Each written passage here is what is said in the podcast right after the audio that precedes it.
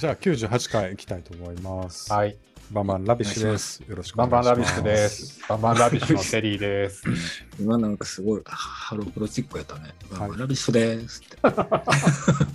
どうですか？最近調子は。クリスマスに向けて、えっと、うん。野口さんの恋愛パラメーターはどんどん下がってます。下が下がるんや。まだ下がるんや。うん。下がって。上げてこうぜ。97回、98回がさ、偶然ちょっとクリスマスエピソードじゃないですか。あ、ほんまやうね。ん、なので、うんやっぱりね、100回に向けてクリスマス気分ってことかなと思って、今回。ちょっと待って、98回はクリスマス一応ほら絡んでた？そのだ、えっとエピソードエピソード5、がうん5はクリスマスエピソードやん。そそうだっけ？う。うん、最後思い出して。え、あの、なきょ奏でた曲だけじゃないの？曲だけやけど、なんかクリスマスそののあれじゃないだから、うん入院、あの、救急車で運ばれたのがクリスマスクリスマスやったと思うんで。あ、そうだっけで、まあ、クリスマスコンサートチックにクリスマスソングを思い出の曲弾いたらそれが思い出の曲になったってことだと思う。ん。えーあそうや。だからほら、当直で看護婦たちが、うんうんうんうんクリスマスまた大々先生だわ、みたいな話しとったやん。ああ、なるほどね。えー、そう。理解した。はい。はい。ということで、まあ、何もなさそうだということで、もう早速作品の方に入りたいと思います。いいですか？こういう雑なまとめで。大丈夫ですか？もちろん大丈夫ですよ。はい思い出したら喋るね。はい。うん。はい。えっと、今回、えっと、Move to Heaven という、えーうんはいドラマで、これ、ちょっと副放題で副題がついてまして、うんうん。私は遺品整理士ですっていう2021年うん今年のネットフリックスオリジナルのドラマです、うん。はい。えー解説がキム・ソンホが監督ユン・ジリョンが脚本を担当した2021年の韓国のネットフリックスのオリジナルシリーズ、イ・うん。ジェフン、タン・ジュンさん、チー・ジニ、イ・ジェウク、うん。ホン・スンヒが出演、アスペルガー症候群の青年グワル、えー愛の不時着、あグルグル。ググルって呼んでなかった？あうん。グルまあまあ、うんグルって言ってたね、ハングル。タン・グルって言ってたね。うんあ、そう、グル。愛の不時着のタン・ジュンさんと彼の保護者であるサング、えーシグナルのイ・ジェフンがおじとおいの名コンビを熱演。2021年5月14日にネットフリックスから全世界に配信されたということで、はい。えーあらすじがですね、強いこだわりを持つ青年とこれまでずっと疎遠だったおじ、突然同居を始めた2人の仕事は遺品が教えてくれる個人の思いを残された者たちに届けることっていう、うん。まあ、ざっくりこんなストーリーなんですけど、これがあの連続ドラマシリーズなのでたうんだそのエピソードとしては1話完結なのかな大体、はい。ですね。ええでこれの5話がですねえっ、とゲイエピソードなので、うん。まあ、ちょっと一回取り上げましょうということでうん紹介したんですけども、はい。はいえーこの番組ではメンバーそれぞれちょっと気になったところを上げてぐだぐだ喋っていく感じです。はい、よろしくお願いします。うん。えちょっと僕から、えー、と言うと一応僕前前話見たのであの、うんシリーズ通した感想をちょっと最初に言っときたいんですけどうん。あの全部盛りなんですよねこのドラマがね。あのと言いますと、まあ、サスペンス要素もあるしあとは父と子の親子ものでもあるし、うん兄弟兄弟ものでもあるし、うん。えーとまあ、恋愛ものその夫婦の愛情の物語のエピソードも何個かあるし、まあまあ、そうね。そうだからまあ全部盛りのザ韓国ドラマう。というん形で、もう一気見してしまう、まあ、ふすごく面白いドラマでした。そう僕も、これだって、あすこさんが見てみてって言ったのうん1ヶ月前ぐらいやんね。確かそうです。ね。うんで、そのもう1ヶ月前にもう全部見ちゃったので、うんうん。今なんか記憶もちょっと薄れてきてんけど、まあ、第5話は昨日もう一回また見直しましたが、一気に見たほんまに面白いよってこう言われて多分24時間以内に全部見た。うんうん。でまあそそんなに、えー、と18話ぐらいね10話ぐらいやったかなまあうん。一気に見れない分量でもないって感じなんですよね言うても、まあねうん まあ、サクサク進むしでうん。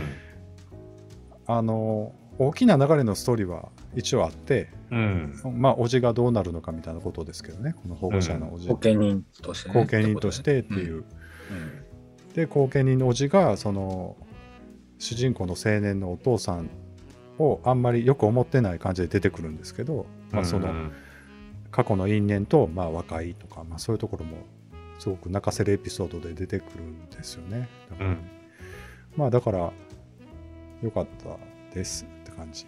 はい。野口さんちょっと次のポイントを言ってください。えっと、これがタイトルが Move to Heaven なんですけど、はい。よ放題が余計だなと思って、あ私は遺品整理士ですっていうのが。っていうのは、なんか途中から、えっ、と、誰？お兄ちゃん。えサング？サングお兄ちゃん。ーお兄ちゃんじゃないわ、いいとこ、おじさんか。おじさんのストーリーになってってたやんか。うん、まあまあ、そうか。おじさん、そう。で、遺品整理の、その、なんかその回っていうのが、多分なんかその前話、1話ずつやってないと思うんですよ。その回想シーンというか、のところは、もう丸々おじさんの話。3話ぐらいおじさんの話してなかった、その、お えっ、と、グルの幼、少期とか、グルのお父さんと、うんそのサングとの関係性を描いたパートや、ね。そうですそうですねんそうです。そうです。はい。うんまあ、なんかその遺品整理、私は遺品整理士ですっていう、なんかつけたかったんやろうけど、うん、いらんのちゃうと。まあでも日本はうんあるあるやん。何でもこうちょっとつけるやそうな。うん。うん。ものでも、ム少しーブトゥーヘブンだけやったら分からんくない？その、なんか分かる必要ってある？だからそれはさ いやテリーさんの言うことはもっともなんですけどでも逆に言ったら、アメリカも韓国も別にうん。それはこういうことですっていうところをタイトルには別につけ文化ってことやもんな、はいはい。そこはなんかビジネス、スチャンスが日本にはあるんやと思うんやけど、うんなんか説明説明してる感じはいらんわけね。うん、いらなんくて、なくていいんじゃないってことやんな。そう、まあ、この、今回の場合は足してるわけやねんけど、うん放題を。うん。まあ、大体変えるやんか。うん。まあ、そもういうところ、うんこういうのって、だってテリーさんもよく言及してるやん。な。うん、うんしてたしてうんうた。ん。本当にそうだなって思う。じゃあ、 Move to Heaven を、もう Move to Heaven って言わんと、日本語だけでバシッとこう言おうとしたら、どんなのつけます？っていう。なんかその、根本的にさ、うん。もう英語社会にしましょうって言ってるのに、いまだにカタカナを率先して使うところが僕はあんまり良くないの。ムーブトゥーヘブンっていいやんと。そも そも論やけどな、うん。どうやろそう。なんかちょっと都合がいいんじゃない？と思って。本当に英語社会にしようとしてるのとかって。いや難しいねでも私は品整理士ですっていう放題もまあ当たらずとも遠からずというかまあそういう全体的にはまあそういう物語そうその仕事をやっていくっていう話ではあるから、それ、うんまずそこやん。なんか、うん。お父さんとグルがうんお。とやってた仕事なわけで、うんそこ、それが。うん。それをまあサングが引き継いでうん。やっていくっていう家族の物語っていうか意味で言えばまあそんなにまあまあ、その、外れてないと思うし、うん。もっと変な放題つけるパターンもあるのでそういう意味ではまだ、まだいいのかもしれない、まだいい方じゃない、なんか、う。んまあね、まだ、まだいい方。うん、そもそもいらないんじゃないかっていう。死者の思いお届けしますとか言いそうやん。あ、確かにね。うん。よりかは全然良くない。ううん。はい。うん。っていう、なんか、放題が、はい。うん、なんだろうなって思いました。はい、じゃあちょっと戻って僕残りうん。もう一個いきます、えっ、とねこれシリーズ通して見てすごく良かったんですけど、唯一この5話のうん。ゲイエピソードが一番弱いっていうところが、なかなかいろいろ考えさせられるというか 弱いっていうのは一番ね面白くない。一番ね感動が薄い。うん、まあ、で一番他のが、うん。箸休めエピソードになってる、うん、確かに。うん、それがううん。ん、そう、うんごめんごめん、どうぞ続けて。いやいや、まあ同じことですわ。言わなすること。要するにやっぱりゲイっていうのがまだ、うん。あのなんていうのかなあのなんかの要素というかお飾り的な感じで使われてるなっていうのはすごく思ってしまっうんたね。なんか、なんかそう、なんかこの何話かあるんエピソードのうちの一つにゲイのエピソードを入れましょううんってなったんやとしたら、うん、あかんと思うのよね。でもそうやと思うね俺。そうでしょうね。だから、うんそのもっとなんかあの他のやつは息子とうん。あの親とのなんかエピソードやったり老夫婦のお互いの思いのエピソードっていうのってうん。もう普遍的で誰もが感動し得る部あと分で、うんそう。あとねなんかものすごい社会問題と絡めてたりとかして、なんかリアリティがすごくある感じがしたんですよ。まあ僕韓国住んでないか分かんないけどその高いもんだ。他のエピソード他のエピソードうが。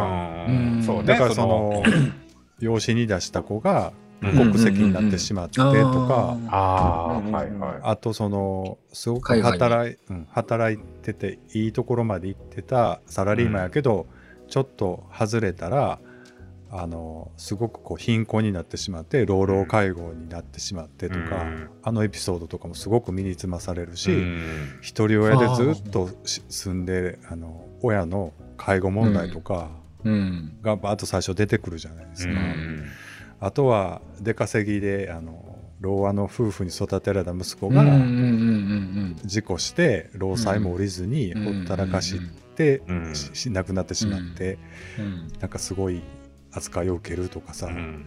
すごい身につまされるしすごいうん。あのグッとくるエピソードが満載な中に割とゲイエピソードだけが親に反対されて あのっていうなんかぼんやりしたうんなんやろうな。なんかその話でもどっかで見たことあんなみたいな。うん。なんかどっかの BL やなみたいな。なんか当事者やからそう思うとかってないかな。いやーでも違うか。なんか当事者にしても軽軽すぎるというか。軽いというかリアリティがやっぱりちょっとどうなんかなまあっていう。医者とチェリストとかもうん。まずまあちょっとリアリティないリアリティが話やなくして。うん。それやったらさもっとそのクローゼットでずっと隠してきたうん。うん。ゲイがうん。なんか孤独死したけど最後に思ってた子がいたみたいなさそういうエピソードって多分作れると思うんですよリアリティで取材そうしたらやね。そうやね。だからそこ、あの他のエピソードがうん。リアリティなのか、まあまあリアリテまあうんィがあったのに、ゲイエピソードがちょっと突飛すぎるっていうのもあるかもね。ちょっと BL チックでしょ？やっぱりちょっとかうんか綺麗な男の子が2人出てきてみたいな。なで1人はなんか事故で殺されてしまうわけやんか、うん。うん。ああいうのもなんかちょっと悲劇のなんかみたいな感じやんね。そうやねんな。そこがちょっとねうん。嫌やなと思ういろいろ思う。やっぱりまだまだ そういう感じでしかちょっとゲイエピソードって難しいのかなというか、うんそれまあちょっとなんか話それてしまうかもしれへんけど、うん。この間その映画館でやってた何やったっけ僕が見見に一人で見にスーパー行ったノバじゃない。スーパーノヴァそうそうそう、それがなんかねそういうナチュラルな感じで、うん。恋愛まあそれは2人の、まあ、ゲイカップルがの片方がもう病気になっていってしまって、うん。病気が発覚して、うん。もうあのー自殺をしあ言ってええんかな。もうもうええか。もうやってないのにえ話。うん。うん。まもう言言わん方がいい。ったけどもう言ったけどね。さあまあそう、うん、だそこで悩むわけ。で、うんまあ、うん。彼氏の方はダメよそんなことしちゃ。うん。でもそっちを考えてる人はいやもう弱っていく自分を見せたくないっていうことを言っていく映画なんやけど、ううん。んだそこに別にゲイであるっていう上乗せがないのよね。うん。だから普通に男女のカップルの話としても進んでいくし、でそのゲイその2人を、うん。ま、見見守る周りの人もそれを特別視してなくて、うん。うん。ただ単に登場人物が男同士やったっていうだけのうん。お話です。こういうのがもっと増えていけばいいんやろうなと思って。そうやね、うん。でもアメリカ社会でいうとさやっぱ80年代、90年代とこうなんかムーブメントっていうか、うんあカミングアウトしようみたいなさで、うん。有名な人もどんどんカミングアウトして2000年代に入ってからはどんどんこう若い世代からもうん。カミングアウトするような人が増えてきたら、やっぱりこう20年30年でもう 50, 50代の人でも、もう若い時から割と自分を隠さずに生きてきたというか、うん。社会と関わりを持って生きてきた人が多くなってきたら、うん。やうんっぱり必然的にあんまり男女関係ないそういう共通の物語というかそのうん。老いとか病とかそういううん。物語は出てくるからうん。ただまあゲイっていうか男同士だったり女同士だったりするところでちょっとした違いがやっぱりうん。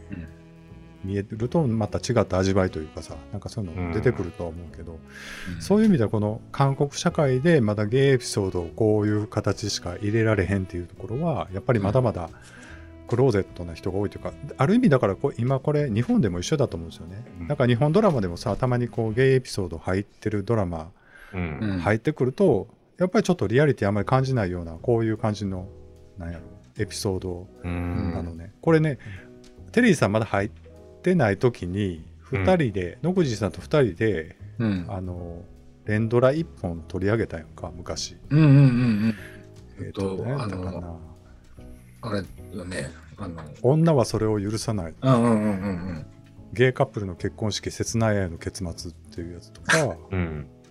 あと何やったかなもう一個それだけじゃないの？テリーさん参加前って。これだけやった、うんうんうん。あともう一個あったよね。なんか。ドラマのうちの一個？うん。栗山千明のやつ。栗山千明のやつ。あれ何やったかな、うんうんうんあの高校生かなんかの男女、うん。男子同士のうん。恋、うん。恋。うんあれ結構昔、うん。うん。サイレントボイスや。危ない10代ね、うん。これとかもやっぱりリアリティあんまなかったと思うんですよね,、まあ確かにね。うん。でもなんかその音親に反対されるっていうところってリアリティがあるんじゃない？親に反対されるうん。親に言えない。うん。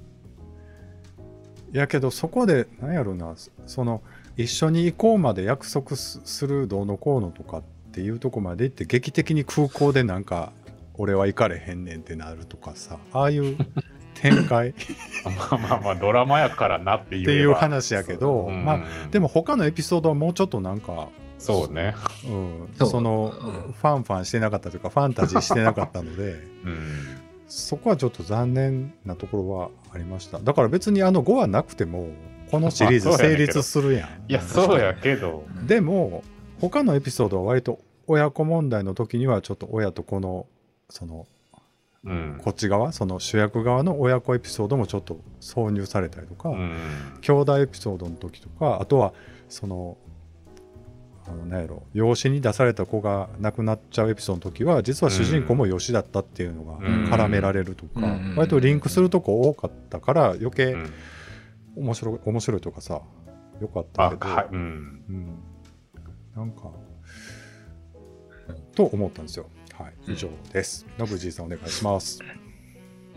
とさっきちらっとあそこさんが言ってたところがあるんですけどあの空港で突然ささよならするところあるじゃないですか、うんうんあそこ本当にそのなんかそのい一回遠距離してみてその自分の気持ちに変化があるのか変化がないのかっていうところを見るっていうところでも選択肢はあったのになと思ったんですけど。うん。そうお親に反対されたんじゃないの？あれ。親に反対されてたけどもともとなんかその反対されていたというか、もともとなんかな？俺なんか俺の想像ではうん。その海外に行くっていうことを親に言った時にそれを反対されたからあの場で行けないっていうふうに言ったんかなって思ってんけど。まあでもあれはなんかその単純に海外に行けないというよりも、君とは縁を切らないといけなくなったみたいな感じ。あまあそう。だでった親の反対なんだ反対で、うん、そうそうそう。うん。ただそれってそのこそっとできるやん。いい大人なんやから、そうね。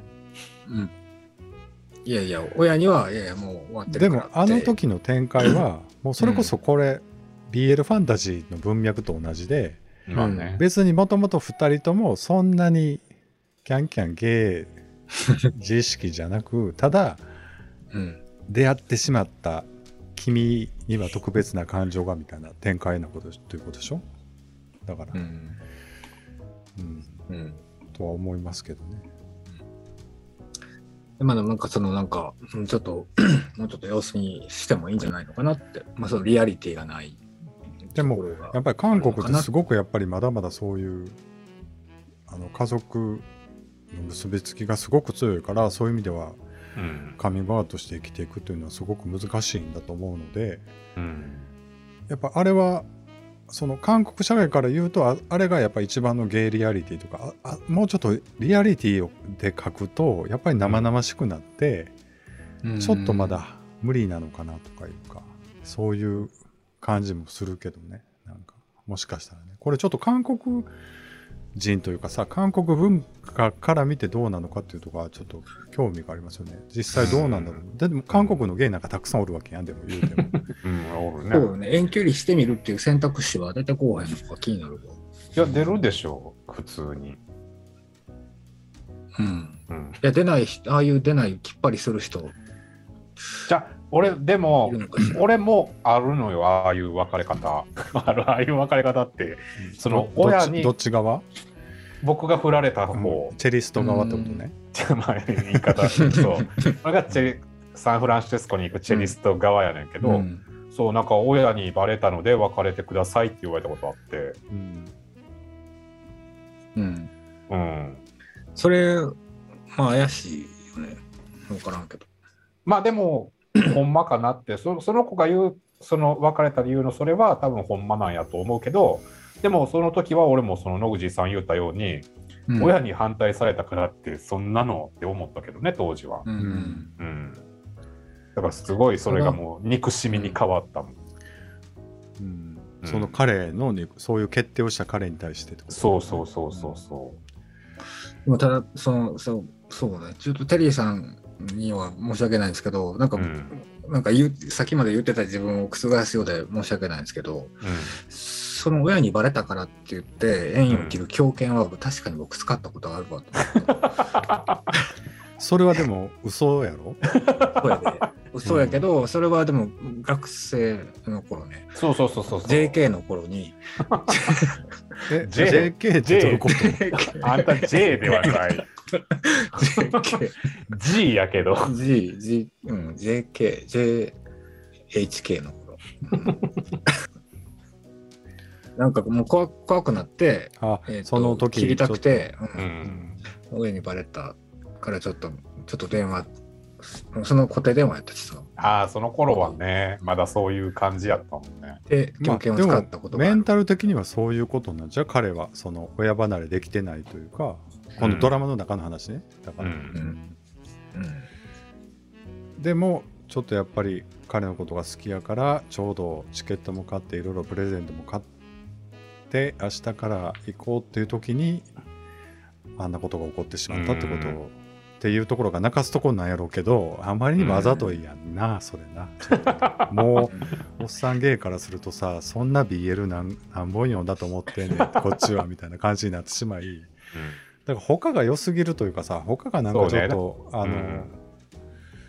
うまいことできてたからさなんか。他のエピソードが秀逸って感じやんね、全部。やっぱりちょっと一杯のかけそば的なこう泣かせ方があるねなんかね、うん。なんか急になんかチンプに聞こえたけど。いやいやちょっと陳腐なとこもあるででも言うても。でもやっぱりうまいな思うわ。なんかその演出とか演技とかさ。やっぱ演技が大きいところもあると思うな。なあかな。まあちょっとようわからん設定なとこはようあるやん。あの地下ファイトクラブみたいなやつとか。も、うん。あまあまあまあ、トッピっちゃトッピトやでな、あれは。まあなん,、うん。なんかご都合主義的ななんかその、まあちょっと裏社会うんやんね。そう。うん。でもやっぱりこうなんか面白いエピソードをギュッと詰めてうん。作ってくるよね、ちょっと喋ってなかったけどあの幼稚園の先生のエピソードとかも、うん。なんあれとかかもち面白かったね、うん。サスペンス的にこうなんかどっちが嘘をついてるんやろうみたいなのね。そうだからそういうハートウォーミングというか、まあ、のもありつつ、そういうエピソードもハラハラする感じ幼もあり。稚園ってどんなんやったっけ？あの隠しカメラがさ 隠しカメラ上に。ほんで結局でなんかあの本当にサイコパスな男やったっていう話やんか、うん。で最後に僕あの、すうん、ごめんなさい。はい。うん、うん、いやいそれその話。そのさ、その、その、えっと、カメラが仕込んでたってやつあるじゃないですか。あのエピソードの前に、ちらっとこの、ジョギングをしてて、なんかこう DV のカップルが出てくるやん、あれとリンクするのかと思ってたんだけど、違うかったねあ違うかったよね全然、ううんん、あれかと思った、うん。っていうすいません。はいああいうちょっとサスペンスチックな要素もあり ありのだからほんと全部無理な感じだうなって見てます、これシーズン2があるんなんぼでも作れそうやけどな。なんかなんかシーズン2画像探してたらそんな文字が出てきてんけど。あシーズンほんま。2もうん。やる気満々ですよっていうインタビューの記事は見た。ことなんや。うん。ああ、なるほどね。でもあの最後に出てきた蝶がはためいてる女の子はうんうん。もう次に続くみたいなイメージだああ、ったよねほんまや。なんかね。うん、絶対あるわ。だからまあ あれん。あると、でもまあ最初にあんだけやっぱりこうお父ちゃんとそのおじさんとのエピソードがやっぱりすごいパンチあったから、で、なんかあの、あの、じあのビルの崩壊のって本当にあった話なんね。うんそう。うん。うんうんそうやね。その当時のなんかニュースをうん流してたよね、だからちょっとワンシーズンで終わった方がいいのかもっていう気もしなくもない。なんかまあまあまあ。どうなんやろね、うん。ちょっとよくわからないけど。まあ、じゃあのーそうだから僕5話だけを昨日まあ最初の予定では5話だけ見て話しましょうっていう話やってんけどそうやったね、うん。そう野口さんが全部見てくれてうん。見たよねバー。そう見た見た見たしうん。そうタイうん。あの予告タイトルをあのこあの何？あの指定しなかったので、うん。うん、そう。でそうだから昨日バーって急いで5話だけを見た感想やねんけどうん。今を正直にいきましょうって。はい。うん。そうなんかねほらやっぱあの死を扱った話やからさ、うん。どうしてもなんかこう死んだら終わりと思ってるんですよね僕はもううん。全てが、うん。だからやっぱりそのなんかもうまあもう言い古された言葉かもしれへんけどちゃんと伝えたいことがあるならもう早くちゃんと伝えないとダメよっていうのをうん。このこのシリーズ全編特にその5話ゲイエピソードの中でもそれを感じたなっていう、うん。うん、うん。思いました。なんか明日が来ると思うなよっていうね、うん。いやでもそれは本当そうだもんね。明日やろうはバカ野郎ですっていうことで。すいやほんま一杯のかけそばみたいな感じだったけど。あのうん。